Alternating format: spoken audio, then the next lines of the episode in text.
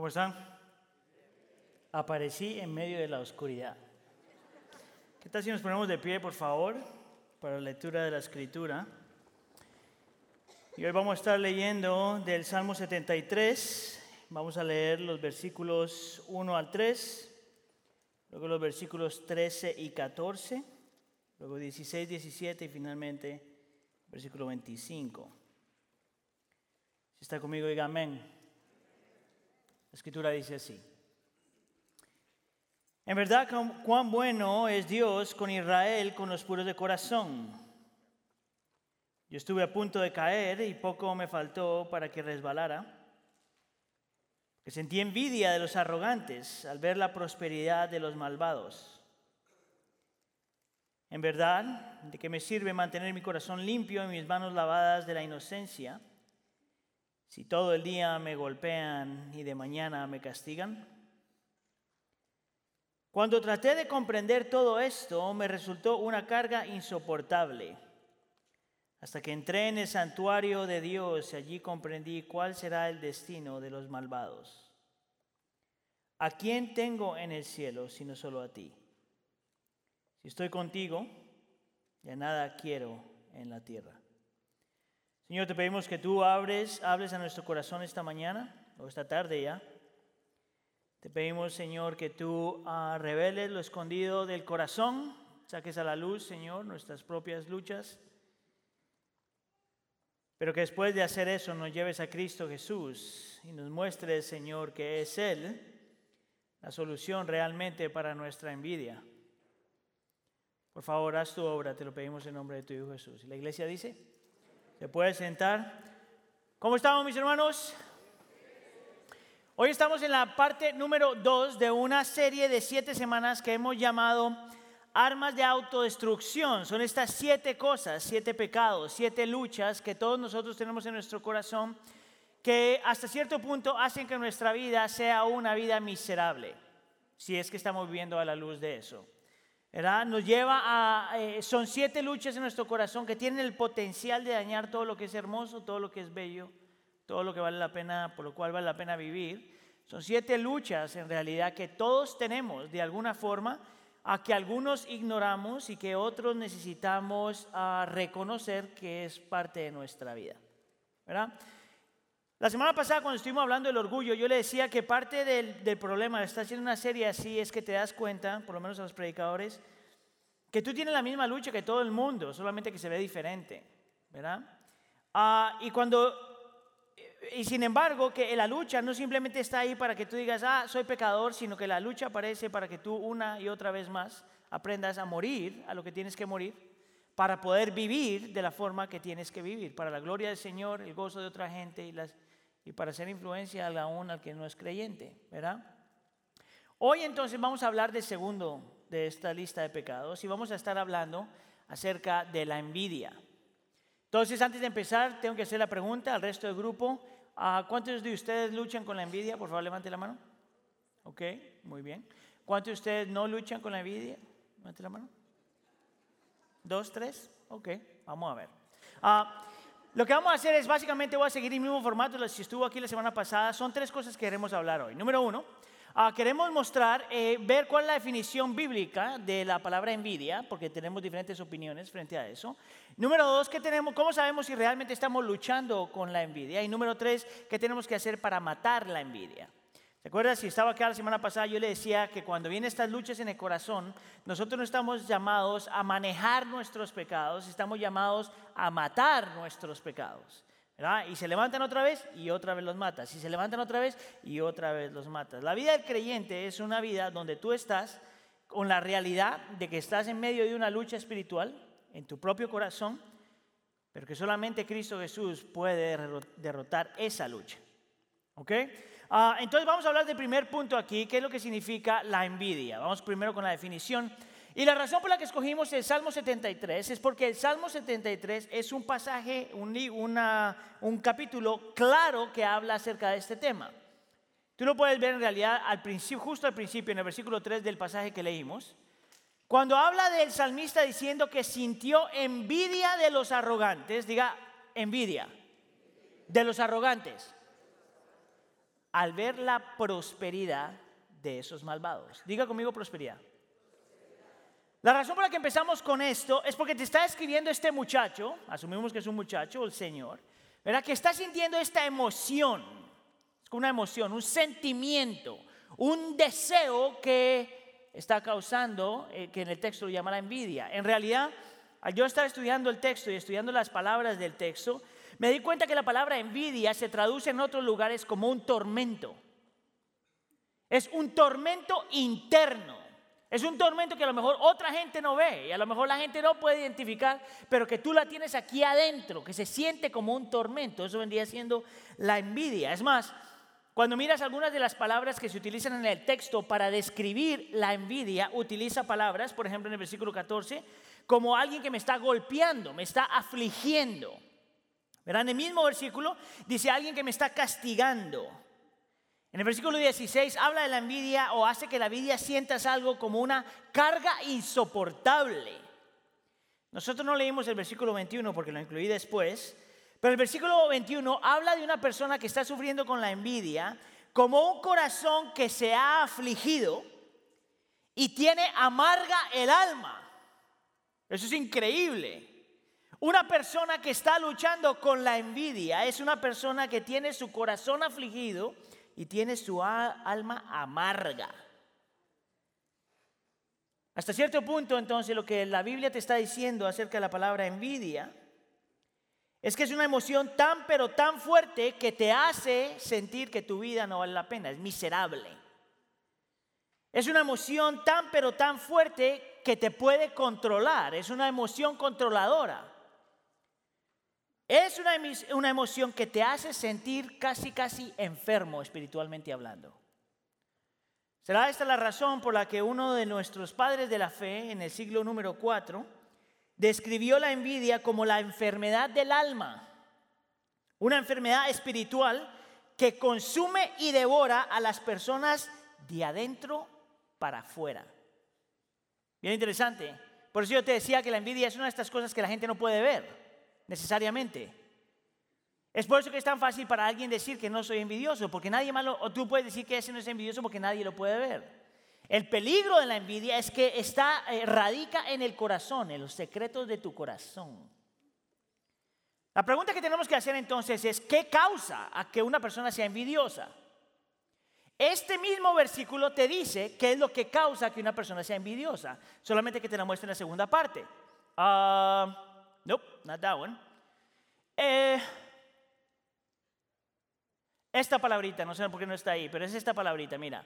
Sentí envidia de los arrogantes al ver la prosperidad de los malvados. Esta palabra aquí, ver, te muestra de dónde sale nuestra envidia. Tú podrías leer este versículo y decir, bueno, esta persona que es justa tiene problema con los malvados o con los arrogantes.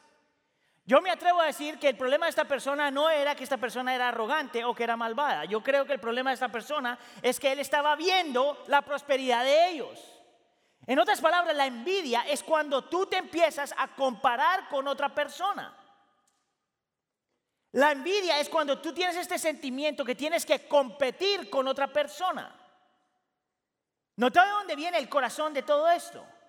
Es cuando una persona en su corazón, un corazón de envidia, empieza a mirar a otra gente y empieza a mirar la prosperidad de otra gente, que nomás para que sepa, la palabra prosperidad puede aplicarse a cualquier cosa, puede aplicarse a la paz, a la armonía, a las cosas materiales, a la salud, puede ser cualquier cosa. La, persona envidiosa es una persona que se empieza a comparar a otra persona y mira la prosperidad de otra persona y se hace esta pregunta en el corazón. ¿Y yo? Mira, yo tengo un sobrino, ahorita me estaba acordando cuando era chiquito, y nosotros le dábamos algo a, uno de los primos, otro primo siempre decía, ¿y yo? Siempre. Y ahora que me doy cuenta, es porque él estaba luchando con la envidia desde chiquito. Pero es esta idea que en tu corazón tú dices, ¿por qué esta persona tiene lo que yo no tengo? Porque esta persona tiene prosperidad, la prosperidad que yo no tengo. No, yo me merezco lo que esta persona tiene. Por eso es que te digo que no creo que este hombre esté luchando con que la gente sea arrogante o malvado. a lo mejor ni les importa. Lo que le importa es que ellos tienen lo que él no tiene. Y pienso que el argumento, la excusa que él está utilizando es, oh, son arrogantes y malvados, por eso no se lo merecen. El problema es que nadie se merece nada. Mira, hay un hombre que lo mencioné la semana pasada que se llama Jerry Bridges. Tiene un libro que se llama Los pecados respetables. Es un libro que lo hemos recomendado aquí varias veces, pero él dice esto, que la envidia siempre es cuando tú te comparas con alguien que tú conoces. Alguien que es cercano a ti. La envidia es tener miedo de que alguien se vuelva o igual o superior a ti. Mire, yo no tengo envidia al presidente de los Estados Unidos. Que haga lo que quiera. Yo no tengo envidia a la gente que yo no conozco, a las, a las celebridades en el cine. Ah, a mí no me importa eso. Por lo general la envidia sale, y más adelante te lo voy a mostrar, cuando te comparas con alguien que es como tú que le gusta lo que a ti te gusta, que hace lo que tú haces. A Thomas Aquinas, que era un filósofo y teólogo en los 1200, o Tomás Aquinas, él decía que la envidia es el dolor por el bien de otro. Aristóteles decía es el dolor perturbador de la envidia que viene a causa de la prosperidad de los demás. Joe Rigney, que es un pastor ah, y teólogo de Bethlehem Seminary, él dice esto, la envidia es un deseo distorsionado y corrompido, una comparación perversa de uno mismo con los demás, una preocupación impía por las ventajas o los beneficios de los demás y a la misma vez es la ira por la bendición de los demás. Te lo pongo de esta forma. Hay un versículo, Romanos capítulo 12, versículo 15, que dice así. Gózate con los que se gozan, llora con los que lloran. ¿Escuchabas ese versículo? ¿Tú sabes lo que hace la envidia? Le da la vuelta. Te gozas cuando otros lloran, lloras cuando otros se gozan. Es por eso que la envidia no solamente es pecaminosa y te come por dentro, sino que también, al igual que el orgullo, es antisocial. No te permite amar a nadie, no te permite servir a nadie, no te permite gozarte con nadie, no te permite llorar con nadie. La envidia es este pecado de la tendencia de compararse con otras personas. Es cuando en tu corazón quieres competir con otra persona que es como tú. La envidia es por naturaleza antisocial y la envidia hace de ti una persona que se la pasa quejando en todo momento. ¿Sabes de dónde sale esto? Mire ese versículo. En verdad, ¿de qué me sirve mantener mi corazón limpio? Y mis manos levantadas en la inocencia. Ah, lavadas, perdón, no levantadas. Mira la queja aquí. Eh, eh, eh, hasta cierto punto la envidia distorsiona la realidad y te lo voy a mostrar porque ¿quién realmente tiene un corazón limpio? ¿Quién? pero te vuelve una persona que no importa lo que tengas y no, no importa lo que hagas, siempre hay una queja en tu corazón. De nada sirvió. ¿De qué sirvió? ¿Sabe lo que está diciendo él? ¿De qué sirvió servir al Señor? Eso me parece terrible. Eso es lo que la envidia, eso es lo que la envidia hace. Ese es mi pecado y posiblemente ese es tu pecado. La envidia es la enfermedad del alma. Entonces déjame te hago la pregunta otra vez. ¿Cuántos de nosotros luchamos con envidia? Por favor, levante la mano. Ok, ¿hay alguien aquí que no lucha con envidia? Levante la mano. No se atreven, ¿verdad? Por si acaso hay alguien que como que quería levantar la mano, pero como que no se atrevió, vamos al segundo punto. Porque en el segundo punto nosotros vamos a poder ver cuánto nosotros realmente luchamos con esto. Y vamos a hablar entonces de lo que significa la envidia en nuestro corazón, exponiendo la envidia. Antes de eso, déjame te explico rapidito. Yo lo que voy a hacer aquí es voy a tomar dos grupos. Voy a tomar a Adán y Eva y voy a tomar a, Israel como grupo, los israelitas. Ah, hay muchos más ejemplos. Si tú quieres ver otros ejemplos en la Biblia de lo que significa la, envidia y lo que hace la envidia, puedes mirar al, rey, Saúl. Ah, bueno, hay varios ahí, pero por lo menos lo que vamos a hacer aquí, vamos a tomar esos dos ejemplos.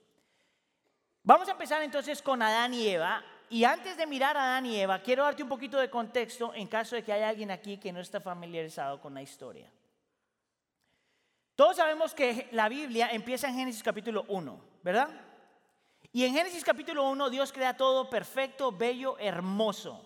No hay pecado, no está la presencia del pecado, no están las consecuencias del pecado, todo es lindo y perfecto. En Génesis capítulo 2 el Señor crea la humanidad, Adán y Eva.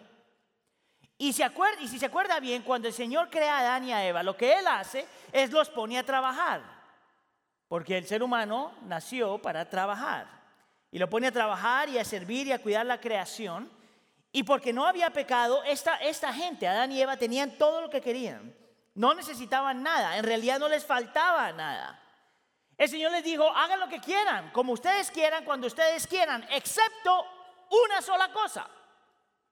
Escuche, en medio de un mundo perfecto, en medio donde no hay pecado, en medio donde todo es puro perfecto, perfecta armonía, todo hermoso, el Señor solo les pide una sola cosa no comas de este fruto. Diga conmigo una cosa. De, de 20 mil árboles que habían ahí. De 20 mil árboles, y ese es un número que me estoy inventando, pero 20 mil árboles que habían ahí, el Señor les dice, no toques, no comas este. Cualquiera de nosotros, en sano juicio, diría, pues hace sentido, ¿verdad? Si el Señor me dice, siéntate en la silla que tú quieres, nomás no te sientes en esa, pues nadie tendría un problema. El problema es que tenemos Génesis capítulo 3. Y en Génesis capítulo 3 entra Satanás a la imagen. Y te das cuenta que Satanás tiene su propia agenda. Satanás entonces lo que quiere es sembrar en la mente y en el corazón de Adán y Eva una duda. Escucha aquí. Satanás entra y, invita a Adán y a Eva a que se comparen con Dios. y le dice, y estoy parafraseando, ¿sabes lo que pasa? Dios, Dios te dice que no comas de este fruto porque no quiere que tú seas como Él. Dios no quiere que tú comas de ese fruto porque te está privando de algo que tú necesitas, entre comillas. Dios te está diciendo que no toques de este fruto, no comas este fruto, porque Dios está en el negocio de hacer tu vida miserable. Escucha aquí, 20 mil árboles. Y lo que causó esto en el corazón de Adán y Eva, no solamente Eva, por si acaso los varones piensan que es culpa de la mujer, porque si lees el texto bien te das cuenta que Adán estaba ahí. Solo que era un manganzón, no hizo nada. Y se empieza Eva a preguntar, y podemos asumir también a Adán, ¿Qué es lo que el Señor tiene que yo necesito? ¿Qué es lo que el Señor tiene en esa fruta que yo necesito? ¿Por qué el Señor me pide y me manda que no coma de esa fruta? Todo empieza con esa pregunta. Ahora mira lo que dice Génesis capítulo 3. La mujer vio ¿Se acuerda que en el Salmo 73 vimos lo mismo? La mujer vio que el fruto del árbol era bueno para comer. Amén. Y que tenía un buen aspecto y era deseable. Y he aquí el problema para adquirir sabiduría, así que tomó de su fruto y comió y después lo que hizo fue le dio a su esposo y él también se lo comió. Ahora la pregunta que tenemos que hacer es qué fue lo que pasó aquí. ¿Qué fue lo que Satanás logró en ese momento? Bien simple. Escucha acá. Lo que Satanás sembró es que Dios no era tan bueno. Porque si fuera bueno, te daría lo que tú quieres. Que Dios no era tan bueno porque si fuera bueno no te privaría de lo que tú quieres. Que Dios no era tan bueno porque si fuera bueno no te hubiera dicho que no tomes este fruto. El problema con la envidia es que estamos cuestionando la bondad de Dios. El problema cuando tú quieres lo que tú no tienes y deseas lo que tú no eres es que tú estás cuestionando la bondad de Dios, que lo que Dios ya te dio no es tan bueno. Y es por eso que tú tienes que hacerte estas dos preguntas. ¿Es Dios realmente bueno conmigo? ¿Es Dios bueno? Esta es la pregunta que tú te tienes que hacer cada que estás luchando con tu envidia. Porque Satanás te está comiendo el cerebro y Satanás te está comiendo el corazón y te está diciendo, si el Señor te pide que no hagas esto, es porque Él es malo. Y lo que tú tienes que decirle a tu corazón es, si el Señor me pide que no toque esto, es porque es bueno. Mira, yo creo que esta es la razón por la que nosotros luchamos con la obediencia, para serte honesto. Yo creo que algunos de nosotros tienen problema con la obediencia precisamente porque no creemos que el Señor es bueno. Mira, mira, de la forma, cuando yo he hablado con gente, de la forma que yo, yo he aprendido a verlo es así, mira, cuando alguien te dice, yo amo al Señor y el Señor me ama, y a mí me gusta el concepto de Dios ser un Dios de amor y un Dios de misericordia y un Dios de fidelidad. Pero en el momento que el Señor, por ejemplo, te dice, no sexo fuera del matrimonio. Ah, ¿What? Porque está en inglés le respondes. ¿No sexo fuera del matrimonio? ¿De qué me está privando el Señor? Aplícalo con el dinero. Es por eso que cuando las iglesias hablan del dinero, todo el mundo pone... Es cuando la Biblia te dice que tu dinero no es tu dinero, pero que el dinero es del Señor. Y que si el Señor te dio mucho, es para compartir mucho. ¿What? ¿Diezmo? ¿What?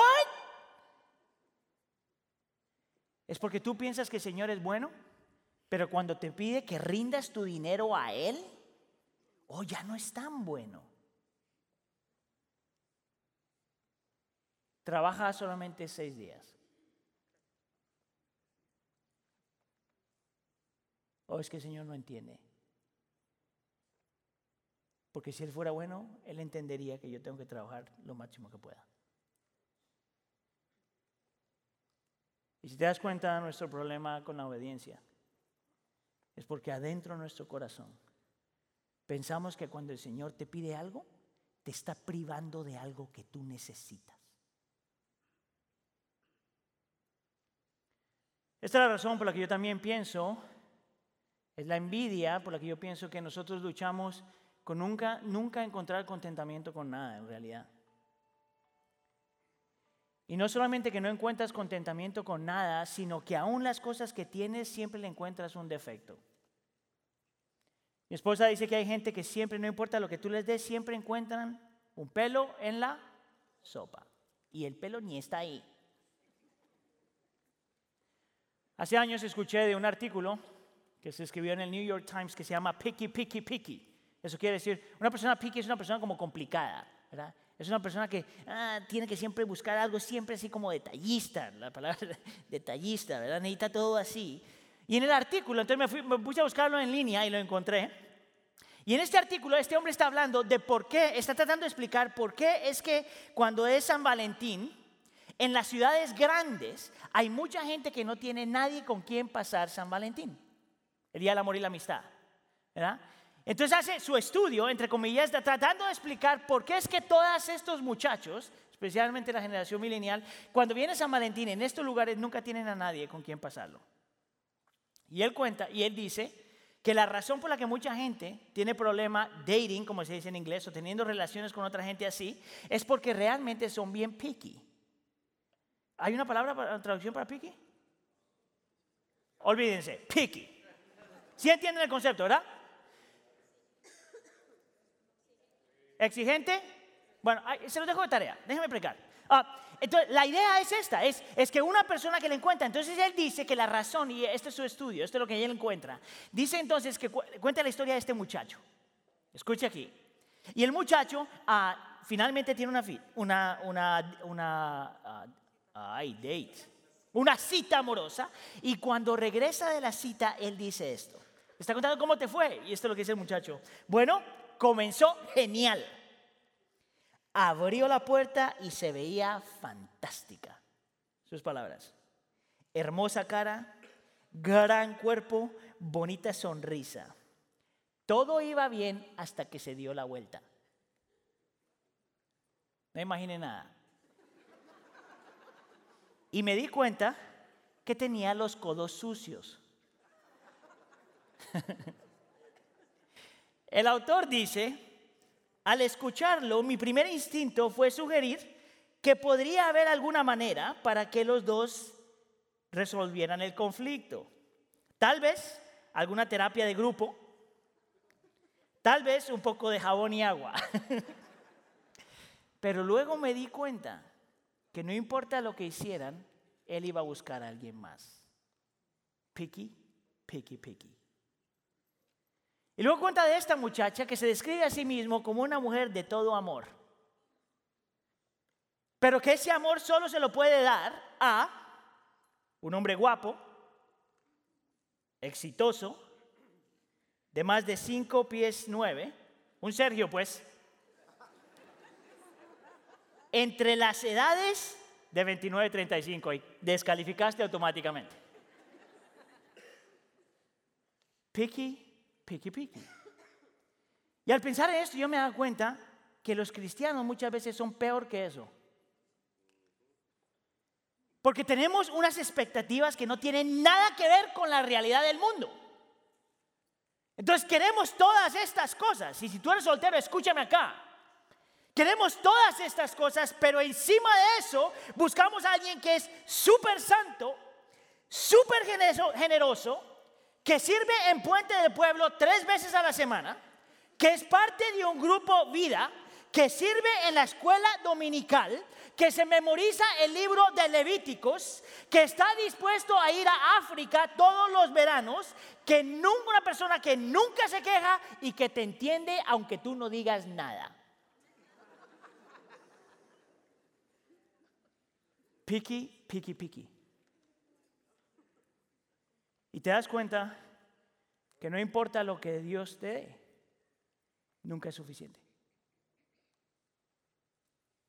Nunca es suficiente. Entonces mira lo que dice este autor. Una persona que no aprende a apreciar lo que Dios le ha dado y que siente que nunca es suficiente, siempre busca lo que falta. Te hace buscar el defecto. Te hace rechazar la gente. Esta es la razón por la que algunos de nosotros nunca nos casamos.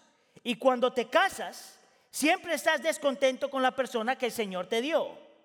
Esta es la razón por la que algunos de nosotros estamos tan desmotivados en nuestras carreras, porque odiamos lo que hacemos. Esta es la razón por la que, por la que algunos de nosotros no podemos soportar la forma en que me veo en el espejo.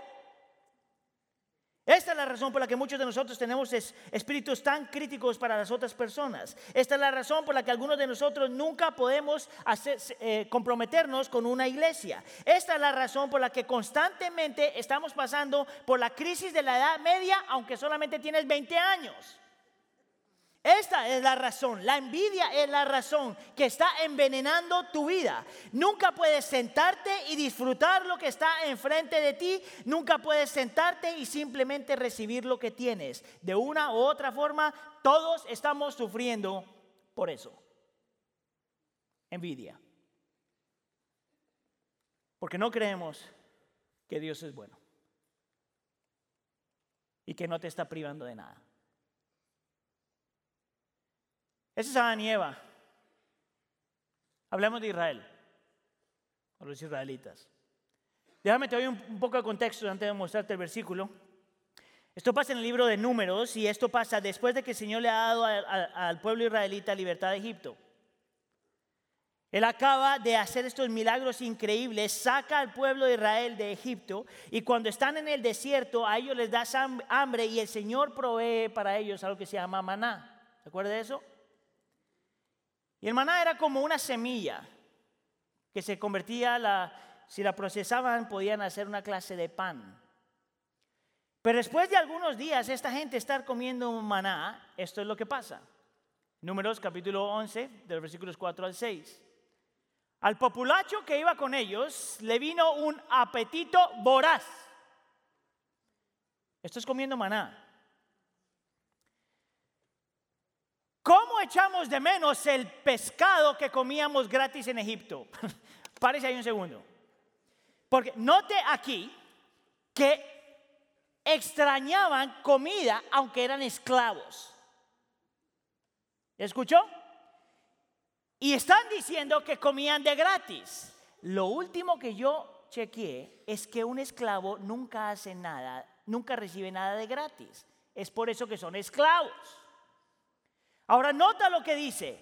También comíamos pepinos y melones y puerros, cebollas y ajos. Y esta parte aquí yo no entiendo qué es lo que estaban haciendo. Pero la idea aquí es que en medio de su hambre, deseando algo que no tenían, estaban dispuestos, desear, estaban deseando volver a esclavitud para comer pescaditos y comer legumbres.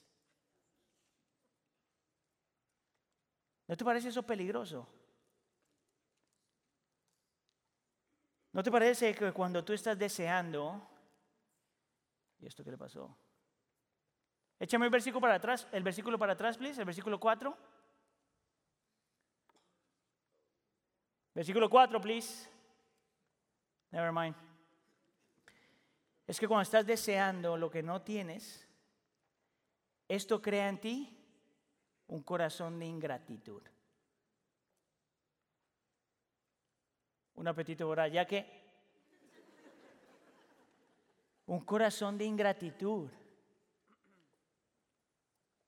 ¿Sabes cuál es el problema con la envidia?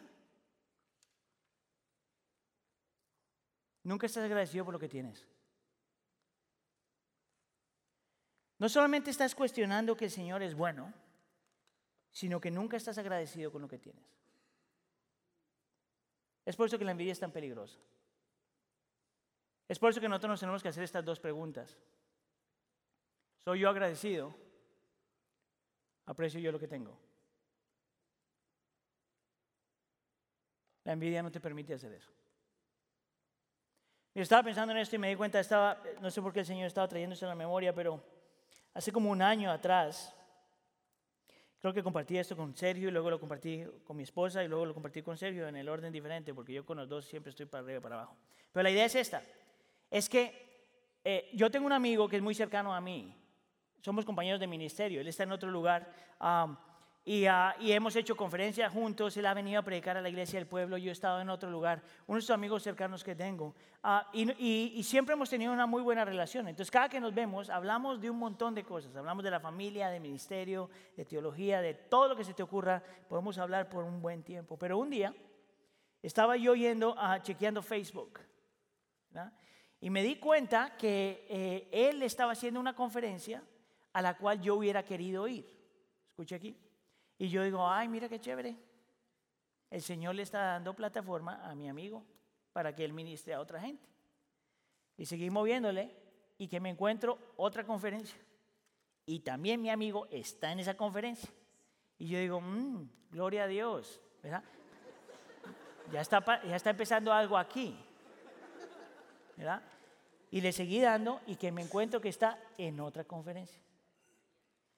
Y puedo escuchar mi corazón que dice algo así. Mm, por lo menos tu iglesia más grande. ¿Tú sabes lo que significa eso? Y es un amigo. ¿Tú sabes lo más criminal de eso? Es que a mí ni siquiera me gusta viajar. A, mí realmente no me gusta ir a las conferencias porque no estoy con mi familia. Yo voy a esos lugares porque el Señor siento que es parte de mi llamado, pero no porque yo lo disfrute. Pero la envidia en mi corazón no me permite disfrutar lo que yo ya tengo. Una esposa y dos niñas que son lo mejor que hay en el mundo. Un ministerio que es lindo, hermoso y perfecto, con un montón de gente complicada, pero que todavía amo. Somos parte de una iglesia que le importa a la comunidad un montón y yo completamente ignorando lo que el Señor ya me ha dado. Y en ese momento así era como arrepentirme frente al Señor y decir, Señor, ¿de dónde salió esto?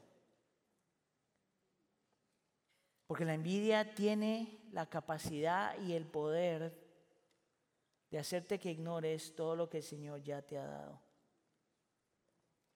Y es por eso que nunca es suficiente. No importa si cambias tus circunstancias, no es suficiente. No importa si compras otra casa, no es suficiente. No importa si pierdes peso o subes peso, no es suficiente.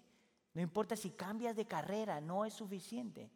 No importa si tienes más dinero o menos dinero, no es suficiente. No importa si la gente te ama o te deja de amar, no es suficiente. El problema con la envidia es que nunca es suficiente. Y siempre vas a mirar a alguien que es como tú y te vas a comparar con esta persona y vas a pensar que estás compitiendo con esta persona y siempre te lleva a un corazón de ingratitud. ¿Cuántos de ustedes luchan con la envidia? Levanten la mano. Pero la historia no termina ahí. Porque no solamente la envidia te lleva a cuestionar la bondad del Señor, y no solamente hace que nos volvamos gente que no, no es agradecida con el Señor, sino que te trabaja en tu corazón aún más. Mira este versículo acá. Esto es la misma historia. Mira lo que dice, pero ahora tenemos reseca la garganta y no vemos nada que no sea este maná. Esto es interesante. Esta queja, aquí en su corazón, está diciendo que lo que el Señor le dio no era lo que necesitaban. Que no era suficiente.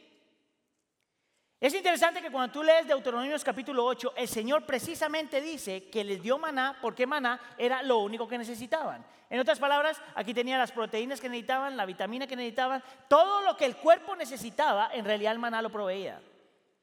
Pero la perspectiva de esta gente, como están deseando lo que no tienen, no podían disfrutar, escucha aquí, no podían confiar que el Señor les había dado lo que realmente necesitaban. El problema de la envidia es que no te permite confiar en el Señor. Confío yo en Él. Esto es lo más interesante. Y esto, mire, esto es gratis, ¿ok? Gratis. Todo lo que el Señor te da es lo que tú necesitas. Lo que el Señor no te da, no necesitas. Todo lo que el Señor te ha dado, tú necesitas. Y lo que no te ha dado, no lo necesitas. Es por eso que no te puedes engañar a ti mismo pensando que si tú serías más feliz si tuvieras lo que no tienes. Si no lo tienes, no lo necesitas. Dios es soberano, Dios es bueno, Dios es justo, Dios ama a su pueblo, Dios te cuida, Dios provee. Si Dios no te da lo que tú anhelas es porque no es necesario para tu vida. Es por eso que nosotros estamos, llamados a ser agradecidos con la esposa o el esposo que tenemos. Con todas sus imperfecciones. Es parte de la razón por la que nosotros estamos llamados a ser agradecidos con los hijos que tenemos. Y mira que nos dan dolor de cabeza. Es la razón por la que tú estás llamado a ser agradecido con el trabajo que tienes, con el cuerpo que tienes, con la salud que tienes. Porque todo lo que el Señor te da, eso es lo que tú necesitas. Puedes confiar en Él. El problema de la envidia es un problema de confianza. Es por eso que la envidia es la enfermedad del alma. Es por eso que nos hace cuestionar su bondad. Es por eso hace que nos volvamos personas desagradecidas. Es por eso que no nos permite confiar en aquel que nos da precisamente lo que necesitamos. Es parte de la razón por la que nos quejamos tanto. Es parte de la razón por la que no encontramos satisfacción con nada.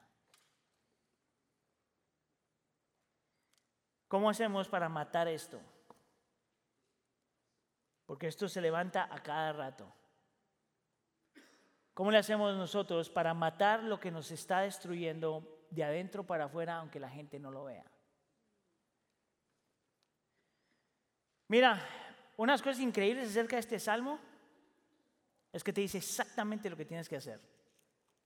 Hay otras partes de la escritura que no te lo dice tan claro, entonces tienes que como realmente estudiarlo, pero en este, este no es uno de estos versículos. Este te dice exactamente lo que tienes que hacer. Y viene con una palabrita, en realidad con una frase. Dice él, hasta que entré en el santuario de Dios. Mira, le puedo explicar todo lo demás, pero déjeme pararme aquí, porque esta frasecita no, no significa simplemente que yo entré a la presencia del Señor. La frase implica que yo adoré al Señor. entrar al santuario del Señor significa entrar a adorar al Señor. El problema con la envidia es que es un problema de adoración. Tú estás adorando lo que tú no tienes. Tú estás adorando lo que otros tienen. Tú estás adorando lo que tú deseas. Tú estás adorando lo que la gente ya tiene que el Señor no te ha dado a ti. Es un problema de adoración. El problema con la envidia es que es una emoción, un sentimiento, un deseo. El problema con la envidia es que tú no tienes poder para controlar tus deseos. El problema con la envidia es que tú no tienes poder para controlar tus emociones. Tú no tienes ni el poder ni la capacidad de decirle a tu corazón, no sientas nada. De la única forma que tú puedes cambiar ese deseo, de la única forma que tú puedes dejar de adorar algo aquí, es cuando empiezas a adorar al Señor más. De la única forma que tú puedes controlar una emoción aquí es cuando tus emociones están controladas por algo más. Y lo que hace este salmista, en medio de un corazón que está luchando con la envidia, empieza a adorar al Señor por quien Él es, por lo que hace y por lo que va a hacer. Un corazón que adora al Señor se tiene que salir de sí mismo. Tiene que mirarlo a Él. Tiene que adorarlo a Él. Tiene que abrazarlo a Él. Esta es la cuestión con la adoración, mis hermanos. Y miren, nosotros no tenemos problema aquí cantando fuerte. Yo le he dicho eso y gloria a Dios. El problema es cuando muchas veces pensamos que el Señor necesita que lo adoremos. El Señor no necesita que tú lo adores. El Señor disfruta cuando tú lo adoras. Y el Señor te manda que tú lo adores. Pero la razón por la que el Señor pide eso es porque cuando tú lo estás adorando, tú estás confesando con tu boca y creyendo en tu corazón lo que Él es y lo que ha hecho. Hasta cierto punto cuando nosotros adoramos, estamos diciéndole a Dios algo y nos estamos diciendo a nosotros también algo. Estamos diciendo que realmente Él es lo mejor que hay que no hay nadie tan fiel como Él, que no hay nadie tan poderoso como Él, que no hay nadie tan justo como Él, que no hay nadie que valga la pena como Él vale la pena, que no hay nadie que sea tan seguro como Él es seguro, que no hay nadie que sea tan paciente como Él es paciente, que no hay nadie tan bueno como Él es tan bueno, que no hay nadie tan seguro como Dios es tan seguro. Es por eso que la iglesia adora, es por eso que el creyente tiene que adorar, o lo adoras a Él o vas a adorar algo más. La solución para la envidia es adorarlo a Él, porque entre más lo adoras, más lo deseas. Esto es interesante, que este hombre adora al Señor y no conoce todo lo que nosotros conocemos. Porque no tenía Cristo Jesús. Pero nosotros sí. Mira, si la pregunta en medio de tu envidia es Dios bueno, mira la cruz del Calvario. No es Dios bueno que envió a su Hijo a morir en tu lugar, a tomar tu culpa. No es Dios bueno. Si la lucha en tu corazón es, ¿no será que Dios me está privando de algo? ¿No será que me está robando de la felicidad? Mira la cruz del Calvario, no hay nada que llene tus anhelos como Cristo Jesús. Si tu problema con la envidia es que eres desagradecido, mira la cruz del Calvario. Tenemos 20 mil razones por qué ser agradecidos con Él. 20 mil razones. La única razón por la que tú estás aquí vivo es porque Cristo tomó tu lugar. Agradecido de que Él tomó tu culpa. Agradecido que resucitó para darte lo que no te mereces. Agradecido que está a la diestra del Padre intercediendo por ti. Agradecido que Él nunca te deja y nunca te abandona. Agradecido que siempre está presente en tu vida. Agradecido de que Él no va a dejar de obrar en ti hasta que termine la obra. Agradecido que lo que empezó ahí lo va a terminar cuando Él regrese. Agradecido de que te amó aun cuando nadie más te amaba. Agradecido de que te amó cuando no te merecías su amor. Si la lucha con la envidia es, ¿puedo yo confiar en Él? ¿Cómo no confiar en Él? Si lo hizo todo por ti en su Hijo. ¿Crees tú que el Señor te está pidiendo dejar algo porque te quiere lastimar? ¿Crees tú que el Señor te está pidiendo que dejes algo porque es malo para ti? ¿Crees tú que el Señor te está pidiendo hacer algo porque es malo para ti? ¿No te probó Él ya que puedes confiarlo, a confiar en Él en el momento que mandó a su Hijo a la cruz de Calvario? Mira, déjame terminar con esto. Hay una canción, un muchacho que se llama John Guerra, es una adaptación de esta canción. Es una canción que me ha ayudado a mí muchas veces en medio de mi lucha. Porque él explica que detrás de todos nuestros deseos y todo lo que estamos, eh, nosotros en realidad estamos buscando algo. Estamos buscando a Él, a Dios. Mira lo que dice. Una adaptación. He pasado mi vida buscando el premio mayor. Pero me he dado cuenta que tú eres el premio que yo he estado buscando. He venido a encontrar al que hemos estado buscando. Yo soy el herido y tú eres el sanador. Yo soy el rebelde y tú eres el buscador. Yo soy el huérfano y tú eres el padre. Yo soy el pecador y tú eres el salvador. Yo soy el creado y tú el creador. Yo soy el amado y tú el amador. Yo he venido a encontrar lo que estaba buscando. Y mira cómo el salmista termina. Él dice, ¿a quién tengo en el cielo sino a ti? Si estoy contigo, ya nada quiero en la tierra. ¿Sabes lo que significa la palabra querer ahí? Es desear. Y significa cuando tú realmente te gozas en algo y encuentras algo que realmente satisface tu corazón. Y el salmista dice que ese es Dios. Y nosotros tenemos lo que el salmista no tiene. A Cristo para mostrarnos que eso es verdad. Adora. Adora hasta que mates tu envidia. Adora hasta que mates tu envidia. Amén. ¿Oramos? ¿Qué tal si nos ponemos de pie? No, ¿sabe qué vamos a hacer algo? Voy a orar por usted y de ahí vamos a adorar al Señor. Y cuando estemos adorando, vamos a hacer el ejercicio de adorarlo, no solamente para decirle lo que pensamos de Él, sino para convencernos a nosotros mismos de que no hay nada mejor que Él. Amén. Señor, te queremos dar gracias por tu palabra a nosotros esta tarde, Señor. Saber, Señor, que todos nosotros luchamos de una u otra forma con el pecado de la envidia. Señor, que tenemos esta tendencia de compararnos con los demás, Señor, que sentimos que tenemos que competir con los demás. Señor, y eso nos ha llevado a ser gente desagradecida, a cuestionar tu bondad, Señor, y a cuestionar si te podemos confiar o no. Te pedimos perdón, Señor.